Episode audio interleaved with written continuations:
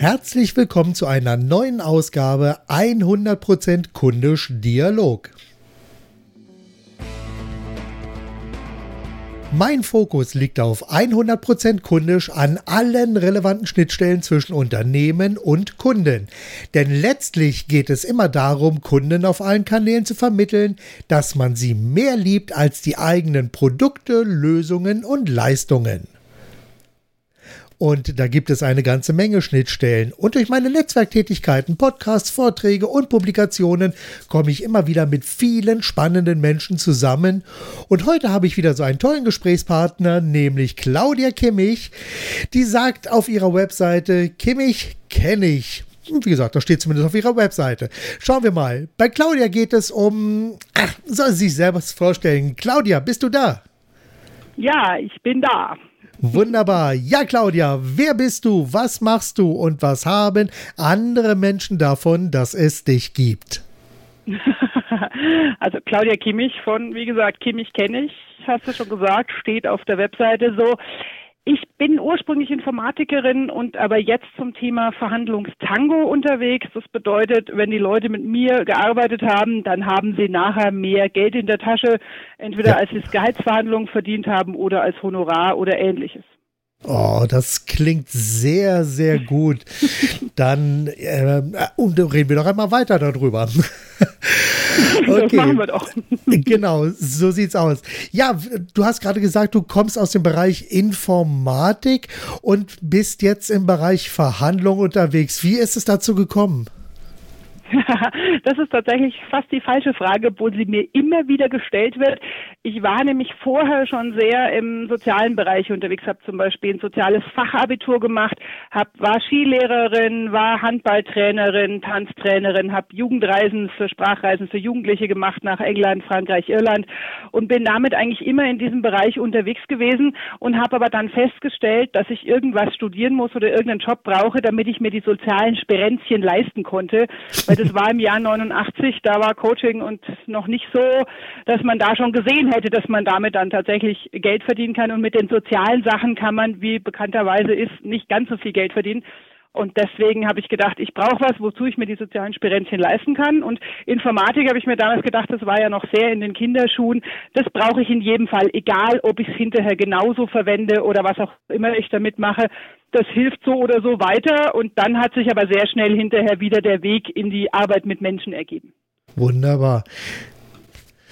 Okay, gibt es für das, was du machst, so etwas wie eine treibende Vision? Oder was mich eigentlich noch mehr interessiert, gab es so einen Aha-Moment, wo du gesagt hast, jetzt weiß ich, was ich machen will und jetzt geht's los?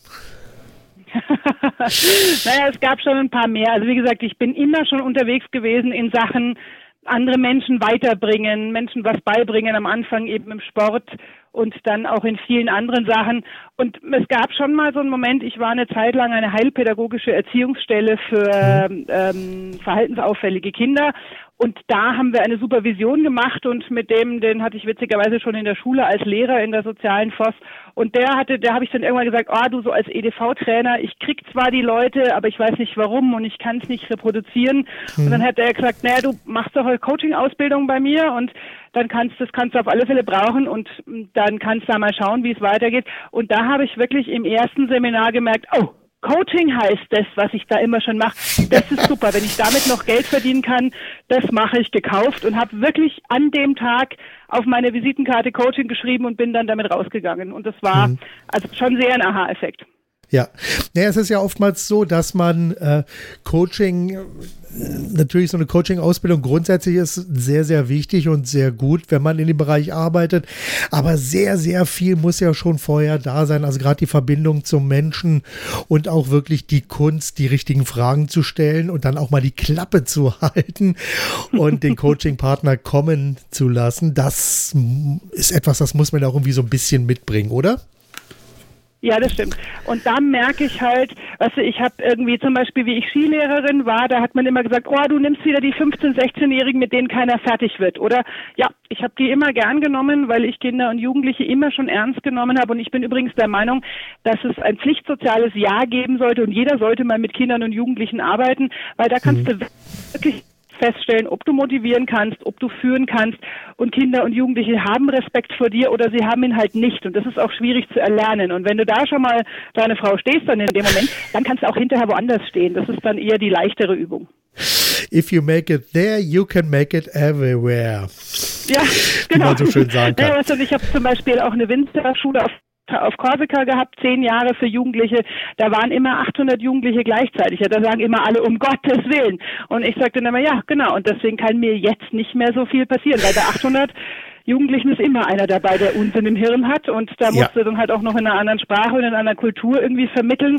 Und dann habe ich einfach ganz, ganz viel auch gelernt, auch für meinen jetzigen Job. Ne? Ich mhm. denke zum Beispiel oft, ähm, so wenn der Vertriebsleiter zum IT-Leiter sagt, ah, wie meinst du denn das? Können wir das nicht anders machen? Und ich denke mir dann, ah, der wollte sagen, ey du Arsch, gib es wieder her. Und dann wäre die Sache auch geklärt, wenn er wirklich so reden würde.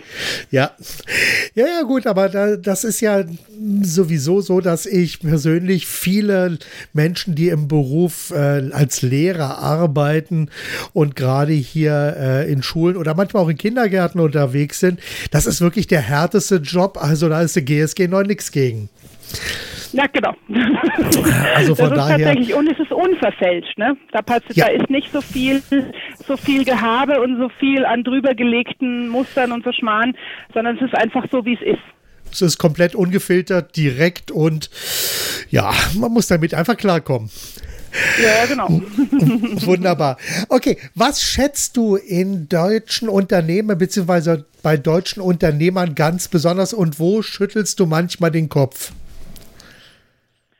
Ähm, also ich schätze schon sehr den Klartext und vor allem die Verbindlichkeit. Ja. Ich glaube, wenn man das mit anderen Kulturen vergleicht, ja, wenn der Franzose sagt, er kommt um zehn, dann ist Viertel nach zehn auch schon gut. Und wenn der Deutsche halt sagt, er macht bis zum nächsten Mal das und das, dann macht das auch. Also so eine, so eine gewisse Verbindlichkeit und sich darauf verlassen können und so in Anführungszeichen, dass da deutsche Wertarbeit dann auch rauskommt. Das schätze ich sehr. Und auf der anderen Seite hm, könnte, glaube ich, in der, in Sachen Kommunikation noch eine wesentliche hm, Schippe draufgelegt werden. Ich mache zum Beispiel, das ist da, wo ich meine meiner Informatikerin treu geblieben bin. Ich mhm. mache auch zum Beispiel Konfliktmanagement zwischen Technik und Vertrieb, ja, weil ja. die reden ja bestenfalls nur aneinander vorbei, meistens sogar gegeneinander. Und wenn da wirklich, wenn die einfach mal anständig ein Verständnis füreinander entwickeln würden und sich wirklich gegenseitig sehen, also einfach die andere Seite komplett mal die Perspektive wechseln, dann glaube ich, könnte da sehr viel mehr passieren und das würde mit einer vernünftigen Kommunikation ähm, ganz gut ausgebaut werden. Meines Erachtens gehört es auch in die Schulen und in die Universitäten schauen, dass man Kommunikation und wie du auch sagst, Kundenorientierung und solche Sachen, genau. dass das einfach da schon mit eingebaut wird, weil sie lernen es halt nirgendwo und dann müssen sie es im harten, dann müssen sie es im Arbeitsalltag lernen und da ist es bekanntlich schwierig, nebenbei noch irgendwie was zu lernen. Ja, absolut. Also das äh, ist ja sowieso äh, gerade so dieser, dieses Thema, ah, das ich, ich weiß gar nicht, wie man das am besten so auf den Punkt bringen kann. Eigentlich hast du das ja gerade eben schon wirklich wunderbar formuliert und ich merke gerade, dass ich komplett den Faden verloren habe und ich weiß noch nicht mal warum. Hilf mir doch mal weiter.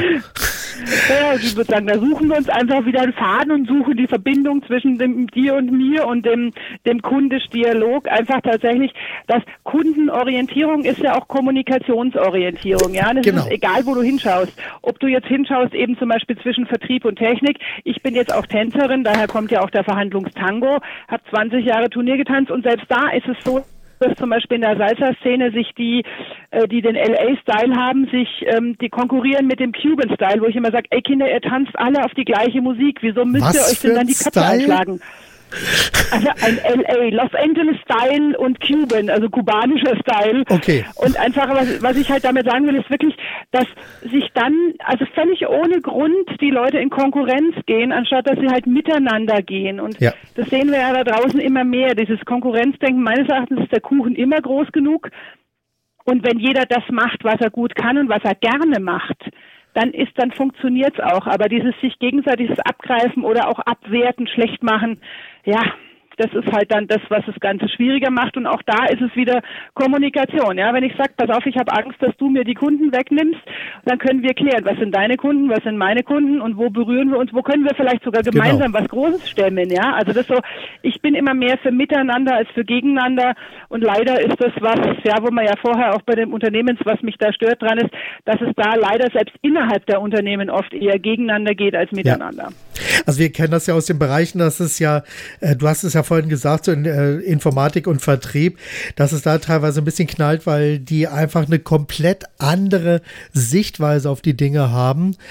Und wenn man da nicht vermitteln kann oder niemanden hat, der das äh, so vermittelt, dann können die sich einfach teilweise nicht verstehen. Genau, weil sie einfach unterschiedliche Sprachen sprechen. Ja, und ich habe jetzt halt als ich habe als IT-Leiterin gearbeitet, ich habe als Vertriebsleiterin zwar auch in der IT gearbeitet und ich spreche einfach beide Sprachen und ich bringe dann ja. ganz oft auch einfach auf den Tisch. Okay, was wolltest du denn jetzt wirklich vorher sagen? Du wolltest sagen, du Depp löst als Support das Problem und gib mir nicht im Vertrieb im Weg um. Und der Support will halt sagen, ey, und du versprichst dem Kunden nicht das Blaue vom Himmel, was ich nicht halten kann, sondern sprichst vorher mit mir ab. Ja. Aber es wird halt nicht ausgesprochen. Und ja. das geht immer zu Lasten des Kunden, ne? Sind wir wieder bei deinem Kundisch. Das geht genau, immer dann, zu Lasten des Kunden. Genau, das ist ja auch das, was ich mal wieder sage. Ihr müsst an allen Schnittstellen kundisch denken, handeln und kommunizieren. Und das Denken und Handeln findet meistens im Unternehmen statt. Und die Schnittstellen sind tatsächlich dann hier auch Informatik, ähm, Innovation, Werkstatt, Service und, und wie sie alle heißen. Das sind alles Schnittstellen. Da bekommt der Kunde natürlich außen kein Stück von mit. Es ist ihm letztendlich ja auch ja. vollkommen egal. Er will sein Problem gelöst haben. Ja, genau und tatsächlich auch diese, diese, diese Gesamtgeschichte. Ja, ich habe ein, ein Seminar, das heißt Kunde meets Techie, weil der Techniker, der beim Kunden oder der Informatiker, der beim Kunden ist, der sieht ja das Bedürfnis viel mehr und der Kunde hat ja auch viel mehr Vertrauen zu dem Techniker als zu dem Kunden. Bloß der Techniker hält halt jetzt Vertrieb für Prostitution oder schwarze Magie oder was auch immer und hört dann gar nicht hin. Und ich mache da ganz oft Seminare einfach nur zu sagen, ey Jungs, den Stuhl, den ihr unter eurem Hintern habt, den zahlt übrigens der Kunde. Und wenn ihr den so behandelt, dann hilft es sowohl euch als auch dem Rest und dem Stuhl, auf dem ihr euren Hintern packt. Sag mal, welche zentrale Regeln, Werte und Glaubenssätze gibt es für das, was du machst? Ähm, also ich sage immer gerne, dass also zu meinem Verhandlungssong auch das Thema Selbstwert, Gefühl, also diese Dreiteilung des Selbstes, was kann ich, was bin ich wert und was habe ich für ein Gefühl dabei, da ist es schon ganz gut so und da steckt ja auch eben sowohl das Wert, der Wert auch schon drin und ganz viele sagen halt, ich kann es nicht oder ich bin es nicht wert oder ich bin nie gut genug. Ja, ist so ein hübscher Glaubenssatz, der bei Verhandlungen oft ist, ähm, und ich bin auch nie fertig. Perfektionistische Sachen sind da auf alle Fälle noch mit drin. Und dieses darf ich das denn und kann ich das denn, das sind so ganz, ganz gute, ganz, mhm. also oder eben nicht gute, vielmehr Sätze, die dann da sind. Und natürlich dieses Thema Veränderung, mich einfach mal aus der eigenen Komfortzone rauszutrauen und zu sagen, ich probiere das jetzt einfach aus. Ich empfehle zum Beispiel Leuten immer, also gerade Selbstständigen, geht mal zu Kunden, die ihr gar nicht unbedingt haben wollt, weil sie vielleicht nicht an eurem Ort sitzen oder weil sie weiter weg sind oder weil die Branche vielleicht nicht ganz so stimmt und verlangt mal den, den doppelten Stundensatz und wenn ihr ihn dann kriegt, dann wisst ihr, dass ihr ansonsten zu niedrig seid. Ja, ja, das, das muss einfach mal ausprobiert werden. Hatte ich neulich äh, die Natalie Morgenroth, mit der hatte ich ein sehr interessantes Gespräch. Und da war auch ähnliche Situation. Die war also lange unterwegs und sie ist ja der Protégé von dem Tim Taxis. Und der ist also auch ihr Mentor. Und da hat er irgendwann mal gesagt: Mensch, setz doch mal den Stundenlohn an und dann probier es einfach mal. Und genau. gesagt, getan. Und sie ist damit auch erfolgreich weitergekommen. ja, weil es halt, wenn es deswegen sage ich immer, soll die Leute sollen es da machen, wo es ihnen nicht so wichtig ist, weil da können genau. wir ja anders agieren. Ja, das ist wie wenn wir am arabischen Markt ein Kettchen haben wollen oder halt eins sagen, na ja gut, ob es das jetzt oder das andere ist, ist wurscht.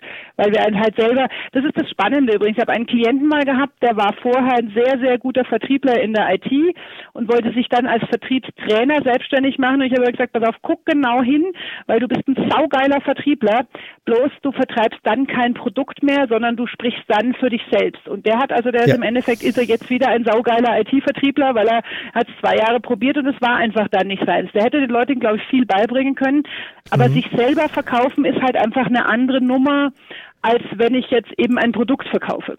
Ja, ja, ich sag mal, bei einem Produkt kann, da kann man ja verschiedene Dinge einfach darauf projizieren.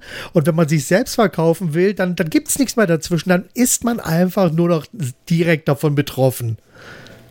Genau. Und das ist für viele ganz schwierig, weil sie halt ja. dann plötzlich, ähm, ja, wie unsere Kollegin Ulrike Scheuermann sagen würde, macht euch nackig. Also wirklich zu sagen, dann stehst du halt in voller Front da ja. und bist entsprechend, selbst wenn du gut positioniert bist, ist halt der Nachteil, dass du auch gut angreifbar bist, ne? Weil gut sichtbar Klar. ist halt auch, bietest du halt auch eine gute Angriffsfläche.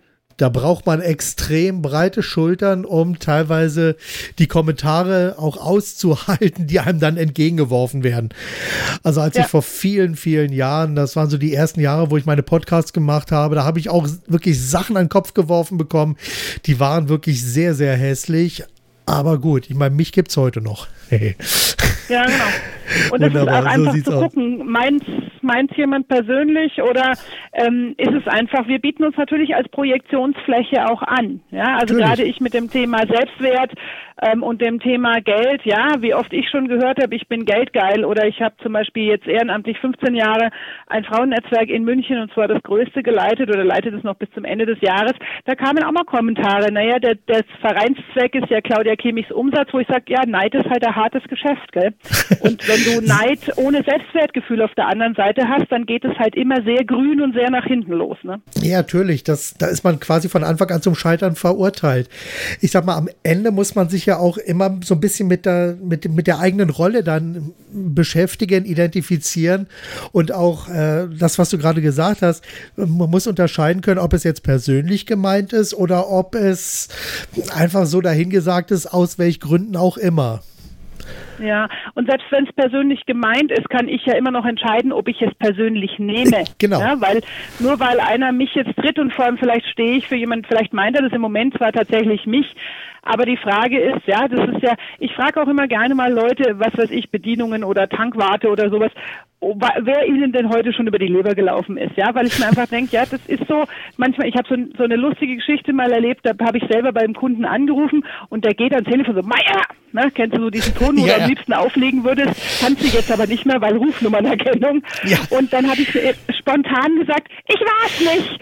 Und dann hat er so gelacht und hat gesagt, ich hol mir einen Kaffee und ruf den fünf Minuten wieder an. Und es war so lustig, ja, weil er dann gesagt hat, ja, ich weiß ja, dass Sie nichts dafür können und dass Sie es jetzt abgekriegt haben, aber Sie haben es mir so richtig aufgezeigt. Und es war eine total spontane Reaktion, dieses Ich war es nicht. Und das schenke ich jetzt auch gerne in meinen Vorträgen oder jetzt hier auch in dem Podcast her, es einfach mal auszuprobieren, weil was soll passieren? Nix. Genau, das ist ja auch eine ganz zentrale Frage. Hatte ich übrigens heute früh auch bei einem anderen Interview mit dem Stefan Groll. Da ging es um das Thema Mut. Es ist einfach immer auch die Frage, was ist das Schlimmste, was mir passieren kann? Und meistens lautet die Antwort, nix. Im schlimmsten Fall ist man immer noch an der Position, wo man gerade sowieso ist. Also von daher kann man es ja auch einfach probieren. Ja, ja, genau. Und es kann peinlich sein und ich kann mir einfach überlegen, okay, was ist der Preis dafür? Und wenn ich ihn weiß, dann kann ich mich entscheiden, ihn zu zahlen oder es halt zu lassen. Genau. Das ist immer und meistens werden wir damit auseinanderzusetzen. Genau, meistens werden wir auch noch die Erfahrung machen, dass, dass wir wirklich alles so unglaublich schwarz malen können. Und wenn wir es dann durchgelebt haben äh, und es tatsächlich mal nach hinten losgegangen ist, merken wir, es war doch gar nicht so schlimm. Es gibt immer ja, was eben. Schlimmeres. Ja, ja, genau. Also. Wunderbar. Super. Sag mal, hast du so etwas äh, wie ein Erfolgsmuster identifiziert, wo du sagst, wenn du das und das machst, dann funktionieren einige Sachen sehr viel besser?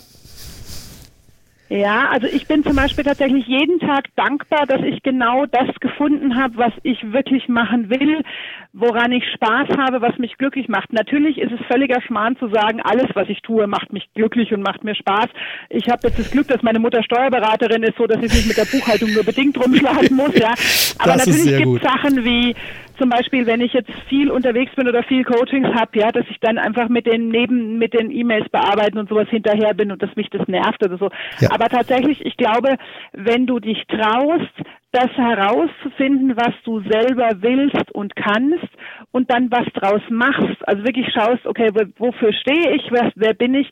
Und ich zum Beispiel bin, ähm, wie die Kollegin Silvia Zielkowski, kein Freund von Work-Life-Balance, weil dann habe ich auf der einen Seite Work und auf der anderen Seite äh, Life und irgendwas zwischendrin soll balanciert werden, sondern wenn ich das lebe, was ich tue, Ja, ja. Dann, also irgendwer hat auch mal gesagt, wenn ich so viel Spaß habe, dann muss ich nie wieder arbeiten. Das halte ich jetzt auch für nicht so wahnsinnig genial, weil ich sitze auch gerne in meinem Garten und lese ein gutes Buch, ja, sei das jetzt ein Roman Klar. oder ein Fachbuch. Aber tatsächlich, also wirklich das zu finden und so lange zu suchen, bis ich gefunden habe, was ich gerne mache. Und da kann natürlich ein Brotjob auf der anderen Seite sein, wo ich sage, gut, damit verdiene ich jetzt mal meine Brötchen, damit ich zumindest ein Portal für was weiß ich was aufbauen kann oder so. Aber sich genau. wirklich mal fragen, wie ist meine Berufswahl entstanden? Und ehrlich gesagt, ich möchte gerade keine 18 mehr sein. Ich habe letztens einen Vortrag gehört, es gibt 792 Ausbildungs- und Studiumsmöglichkeiten jetzt. Ja, da musst du ja wahnsinnig werden. Ne? Und dass du dann da eine Entscheidung triffst zu dem, wo du hingehst oder auch so, wie ich ich gemacht habe. Ja, Sozialpädagogik, dann eben den, die, die Informatik und jetzt wirklich Coaching und Training wieder. Und Tanztrainerin bin ich immer nebenbei geblieben. Also ja. das sind so, ich habe halt immer das gemacht, was ich wollte. Und früher habe ich auch immer gehabt, geht nicht, gibt's nicht als Spruch, mhm. weil es einfach zu tun, ja. Und eben zum Beispiel sagen viele, äh, wer darf denn was oder wer erlaubt denn was, ja. Dieses, ähm, ich habe jetzt erst wieder eine Klientin gehabt, die hat mich angeguckt wie ein Auto, weil ich da barfuß auf der Terrasse saß mit ihr ja. und ich dann gesagt habe, Geld, das darf man nicht als Coach, ja. Du dürftest es nicht. Und dann sagt sie, ja, darüber denke ich tatsächlich gerade nach. Und da frage ich immer, wer erlaubt denn wem was, wenn ich es nicht selber tue? Also sie zu sich selbst stehen und zu tun, was ich will und das idealerweise zu einem beruflichen Erfolg umsetzen, das glaube ich ist schon Grund, das Grunderfolgsrezept. Ja, also ich sag mal, wir haben ja gerade in unserer Familie genau dieses Thema. Ich meine, meine Tochter, die ist jetzt 13, die kommt jetzt, äh, wir haben jetzt seit gestern äh, Ferien, gestern gab es Zeugnisse, heute ist erst der Ferientag und da ist es ab nächstem Jahr geht es dann langsam so in die Richtung, äh, wie es nach der Schule dann weiter? Also sie möchte gerne Abitur mhm. noch weitermachen, aber auch da ist dann langsam so ein bisschen bei ihr die Frage, was mache ich denn danach, was will das Leben überhaupt von mir? Ja, genau. Und das ist dann wirklich sehr, sehr schwer. Und ich möchte da ehrlich gesagt nicht so sehr in ihrer Haut stecken. Also ich selbst hatte nee. immer das Glück, dass meine Eltern mir auch gewisse Freiheiten gelassen haben, dass ich also das machen konnte, was ich machen will. Einzige Voraussetzung war, mach bitte eine Ausbildung. Habe ich gemacht. In der Ausbildung habe ich schon das gelernt, was ich danach weitergemacht oder weitermachen durfte. Ich hatte dann einen ganz, ganz tollen Ausbilder, der mir eine riesige Chance gegeben hat und offensichtlich ein Talent in in mir entdeckt hat, nämlich das Schreiben von Werbetexten und Angeboten. Und das, da hat er mich dann eben auch weiter ausgebildet, weil im Lager war ich dann sehr, sehr unglücklich, um es mal so zu sagen. Aber ja. wenn es dann darum ging, mich um die Werbung für die Firma zu kümmern, da bin ich immer total aufgeblüht. Und ja, ja. naja, deshalb habe ich mich also schon nach der Ausbildung und nach einem Fachabitur, was ich mir eigentlich hätte noch schenken können, habe ich mich dann 88 selber gemacht, äh, selbstständig gemacht als Werbe- und Marketingberater. Und das fußt, wie gesagt, alles auf, auf die Erfahrung, die ich in meiner Ausbildung schon gemacht habe. Weil da war die erste Übung sozusagen gewesen, Michel, wir haben ja auf dem Hof äh, eine ganze Reihe, von Geräten zu stehen, also Baumaschinen zu stehen. Äh, äh, macht mein Werbebrief fertig und macht den Hof leer, wir kriegen in sechs Wochen neue Ware. so, und das habe ich gemacht. Ich habe einen Brief geschrieben, ging an 1200 Dachdecker raus. Was soll ich sagen? Nach viereinhalb Wochen war der Hof fast leer gewesen. So, ja. das heißt also, irgendwas muss ich richtig gemacht haben. Und es hat dann noch ein paar Jahre gedauert, um das herauszufinden, was ich richtig gemacht habe. Und seitdem mache ich das also regelmäßig. Naja, so. und es braucht halt auch einen, der es erkennt. Also genau. Förderer und Mentoren und sowas ist einfach auch ein ganz wichtiger Punkt und sich halt auch die Unterstützer, egal ob ich angestellt bin oder, oder selbstständig bin, die Unterstützer zu suchen, die gut für mich sind und die wirklich zu verlassen oder aus meinem Kreis ja. auch zu entlassen, die mir sagen, das geht so nicht, bist du wahnsinnig, die Sicherheit aufgeben und was da alles für Glaubenssätze dann, was deren eigene Glaubenssätze sind, mhm. die sie dann auf uns übertragen. Ne? Das ist genau. ein ganz wichtiger Punkt, um auch den Erfolg dann zu bekommen. Genau. Wo wir gerade bei dem Thema Komfortzone sind. Äh, was war der größte Fehler, aus dem du am meisten gelernt hast? Also tatsächlich habe ich vor zwei, na, es ist auch schon wieder fünf Jahre her, mein Gott, die Zeit rennt. habe ich mal bei einem ähm, ein relativ großes Projekt, habe ich irgendwann zwischendrin gemerkt, dass der Vorstand eigentlich nur wollte, da ging es um moderiertes Auskotzen in, in, in, in, in Technikerteams und einfach wirklich zu gucken, warum der Laden nicht läuft. Ja. Und ähm, ich habe tatsächlich da sogar zwei Fehler gemacht. Einmal habe ich erst sehr spät erkannt, dass der Vorstand mich eigentlich nur als Sprachrohr bezahlt hat. Ja. Und das hätte ich einfach auf den Tisch bringen sollen. Ja, das habe ich einfach sehr, sehr spät gemerkt. Und das Zweite, was ich mir da gedacht habe, da waren so ein paar sehr, also es gab nur Leute, die schon 20 Jahre in der Firma waren oder Leute, die erst zwei Jahre in der Firma waren. Also ganz wenig, die so zwischendrin waren. Und die, die 20 Jahre drin waren, die haben halt immer gesagt, naja, jetzt kommt halt, wird halt wieder viel Geld rausgeschmissen und es ändert sich eh nichts. Und mhm. denen habe ich tatsächlich nicht geglaubt. Also beziehungsweise ich habe es nicht ernst genommen und da habe ich dann da bin ich dann hinterher auch also da hat der der Vorstand hat dann hinterher zu mir gesagt ja und sie sind ihr Geld nicht wert und hat natürlich viel auf mich projiziert weil ich halt einfach ja. seine Sachen da ist ein gutes Ergebnis rausgekommen aber er hat halt in die Schublade gesteckt und nicht weitergemacht weil er es halt nur als Feigenblatt wollte und ja. ich glaube das war schon einfach eine Nummer wo ich mir dachte pff, ja, und der zweite Fehler, den ich irgendwie da dazu geführt hat, dass es mich 2003 mal wirklich ziemlich gecrasht hat, ist, dass ich auf zu wenig Pferde gesetzt habe. Also ich habe einen definitiv sehr großen Faulheitsanteil.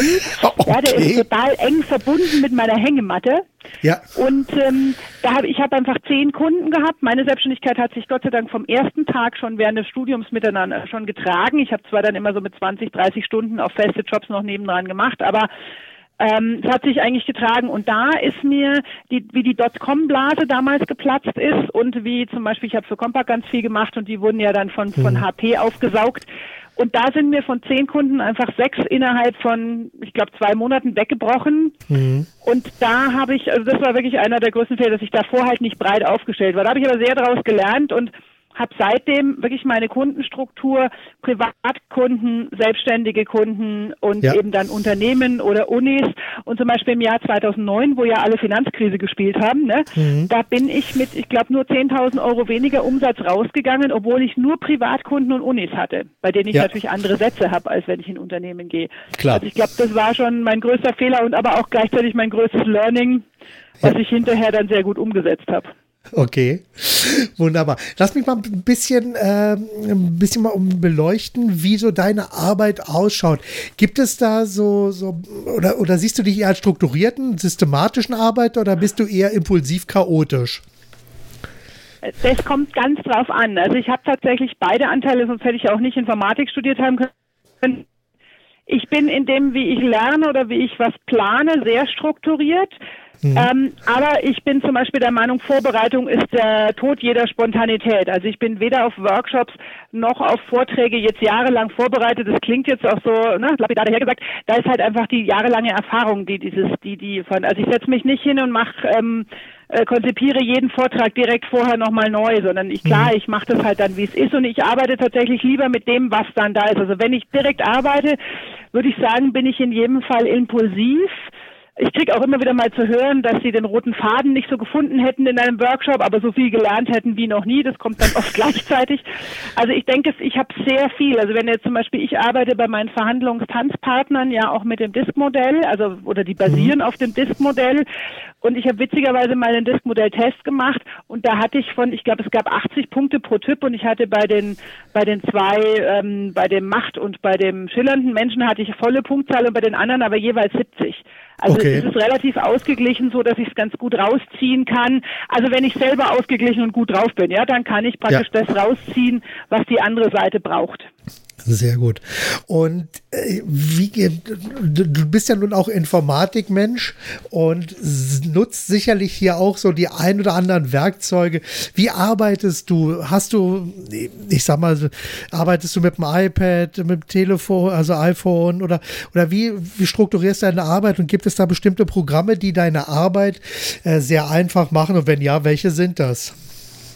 Hm, also ich habe tatsächlich, ich bin einer der wenigen, die kein kein Tablet haben, ja, also egal von welcher, ich habe ein Notebook und ich habe ein Telefon, also okay. natürlich ein Smartphone und bin da auch der Android-Verfechter.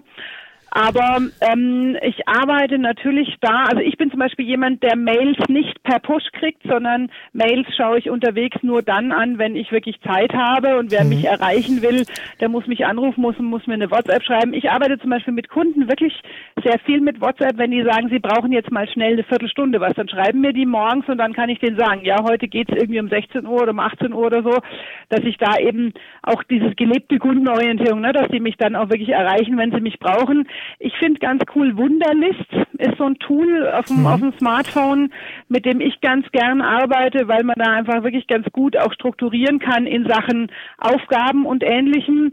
Mhm. Und ansonsten, also ich hätte immer gerne einen aufgeräumten Schreibtisch, das passiert aber nicht so richtig oft. Da bin ich tatsächlich eher der Chaot. Und ich habe ein ganz gutes Frühwarnsystem, wirklich so intern, dass ich einfach dann, dass mir das dann immer noch mal einfällt, bevor die Deadline weg ist. Also das ist auch so der Teil, den an meiner Arbeit, wo ich immer denke, boah, können wir den nicht irgendwie aussparen und zum Teil habe ich ihn auch schon ausgelagert, sind so diese ganzen administrativen Tätigkeiten außenrum. Und ich arbeite sowohl in Vorträgen als auch in Workshops nur mit dem Flipchart und mit keinem, kein PowerPoint, kein, keine mhm. technische Untermalung, weil ich tatsächlich da am besten drauf eingehen kann, was jetzt gerade im Raum ist und wie ich das machen kann. Also ich bin mhm. da überhaupt nicht auf irgendwas. Wenn ich jetzt so ein PowerPoint machen will, müsste ich mir ja erstens vorher überlegen, was ich hinterher sage und ja. idealerweise mich noch dran halten und verliere dann einfach ganz viele Themen, die in dem Moment im Raum sind und einfach viel wichtiger sind zu bearbeiten. Ja, okay. Angenommen, du hättest eine Zeitmaschine und könntest deinem früheren Ich begegnen, sagen wir mal so vor 20 Jahren. Welche Ratschläge würdest du dir mit auf den Weg geben? Was würde ich mir mit? Also ich würde, glaube ich, tatsächlich das meiste so machen wie wie wie jetzt auch. Also ich würde nicht wirklich viel verändern. Und ähm, ich würde wahrscheinlich wirklich sagen, sei offen, guck auf das, was an dir vorbeilinkt und entscheide bewusst, was du, welchen Weg du dann nehmen willst. Also tatsächlich nicht unbedingt nur das, was sich auftut, sondern wirklich einfach mal gucken, guck, was steht vor dir, was ist die Konsequenz, wenn du den Weg gehst und dann geh ihn oder geh ihn nicht. Und das, was du machst, mach immer mit 100 Prozent. Ja. Okay. Und würdest du auch auf die Ratschläge hören? Ich habe schon drauf gehört. Also ich habe es tatsächlich, ich glaube, das ist was, was ich einfach immer sehr, ja, so, ich habe ganz spannend mal neulich mit einer Kollegin gesprochen, die hatte, waren bei einem Vortrag und hat gesagt, ja, aber wenn sie ausgeglichener sind, dann müssen sie sich nicht immer so auspowern und dann müssen sie sich auch nicht wieder ausruhen. Und ich habe dann beschlossen, nee, ich power mich auch bei so einem Vortrag oder beim Workshop auch einfach gerne aus und sitze dann einfach mal einen Sonntag in meinem Liegestuhl und guck dumm mhm. in die Luft, ja, oder, oder guck am Meer. Also ich finde schon, also ich bin es erstens meinen Kunden schuldig, dass ich eben volle Power da reinkriege, dass die auch volle Power wieder was rausziehen können ja. und mich auf die einstelle und ich bin halt, also dieses halbe, ich hatte zum Beispiel ganz witzig mal, also eigentlich in dem Moment war es gar nicht witzig, hatte ein, hatte 40 Fieber und habe auf einem Kongress gesprochen und ich lasse natürlich jetzt nicht irgendwie so ein kleiner Kongress mit 500 Leuten, ich lasse natürlich das dann ungern hängen, ja, wenn mir nicht der Kopf unterm Arm hängt. Dann habe ich meinen Vortrag angefangen mit den Worten, so Mädels, es tut mir leid, ich gibt heute nur 10 Prozent Kimmich, weil ich habe irgendwie gefühlt acht Aspirin im Blut. Und dann habe ich meinen Vortrag gehalten, der natürlich dann trotzdem wie immer ist, weil halbe Sachen kann ich halt nicht. Ja. Und da kam wirklich nachher eine Teilnehmerin und sagte, oh mein Gott, wie sind Sie denn mit 100 Prozent? Und das war natürlich sehr lustig, weil ich halt in dem Moment, da hilft mir übrigens sehr meine Tanzerei. Ich habe ja Turnier getanzt mhm. und da lernst du halt auch, egal was, wie es dir geht, dass du nach außen strahlst und dass es halt einfach, dass du in dem Moment voll ja. auf der Fläche bist und voll da bist, weil sonst kannst du auch kein Turnier gewinnen. Ne? Genau, das hilft mir jetzt in meiner, in meiner, genau, das hilft mir in meiner Praxis jetzt sehr. Ja. Dass ich das absolut. im Zweifel halt, kann ich das Tänzerlächeln einhängen. genau. Das ist ja, im Grunde genommen, der Kunde zahlt ja auch für 100 Prozent. Also muss er zumindest gefühlt 100 Prozent auch bekommen. Und genau. von daher muss man wirklich alles geben. Also wenn ich da wirklich nur, auch geht mir genauso, wenn ich nur so 10 Prozent dann liefere, dann fühle ich mich schlecht, der Kunde fühlt sich schlecht und alle fühlen sich schlecht, weil irgendwie ja. diese Botschaft ja dann trotzdem auch ges ja, gesendet wird. Ja. Wunderbar. Super. Hast du noch so etwas wie ein, äh, ja, wie soll ich sagen, die, die, die letzten berüh berühmten Worte? naja, einmal habe ich noch so ein, so ein Lieblingszitat von Pippi Langstrumpf, das da heißt, also wie sie diese Kinder aus dem brennenden Haus gerettet, äh, gerettet hat, bis heißt da hinkam und die Kinder ja. waren da oben an dem brennenden Fenster und alle und die, alle, sie sagte dann zu den Leuten, aber wieso holt die da keiner runter? Und die Leute sagten, das geht nicht und sie sagte, alles geht, nur Vögel fliegen, außer Strauße, die rennen. Das finde ich ist immer ein sehr gutes, ein gutes Zitat, um das noch zu machen und ich wünsche einfach tatsächlich allen da draußen, tut das, was ihr wollt, überprüft immer wieder, ob es wirklich das, was ihr selber wollt oder ob das was ist, was andere für euch wollen. Ja, alle wollen nur euer Bestes, das gehört aber nur euch selber. Und steht zu euch und eurem Wert. Seid euch bewusst, was ihr könnt. Dann habt ihr euren Wert, den könnt ihr gut durchsetzen und dann habt ihr auch hinterher ein gutes Gefühl. Und wenn ihr ein gutes Gefühl habt, dann strahlt ihr das auch raus in die Welt und das können wir gerade gut brauchen, dass die Welt an sich durch ein gutes Gefühl etwas besser und nicht so kasperlig wie alle anderen da draußen sind gerade wird. Wunderbar, das sind tolle Abschlussworte. Vielen lieben Dank, liebe Claudia. Deine Kontaktdaten werde ich auch in die Shownotes mit reinnehmen. Auch die Bücher, über die wir jetzt nicht gesprochen haben, werde ich mit in die Shownotes reinnehmen. Also die Bücher von dir natürlich. Und ja, wie gesagt, vielen lieben Dank. Und jetzt noch einmal eine kleine Bitte an meine Zuhörer. Wenn euch der Podcast gefallen hat, dann empfehlt diesen Podcast Podcast bitte weiter. Und äh, natürlich auch ganz wichtig, bitte gebt auch noch eine Rezension und ein paar Sterne bei iTunes mit ein. Das würde mir wirklich enorm helfen. Gut, ich wünsche dann noch allen alles Gute und bis zum nächsten Mal. Seid weiterhin 100% kundisch und seid gut zu euren Kunden, denn sie brauchen euch.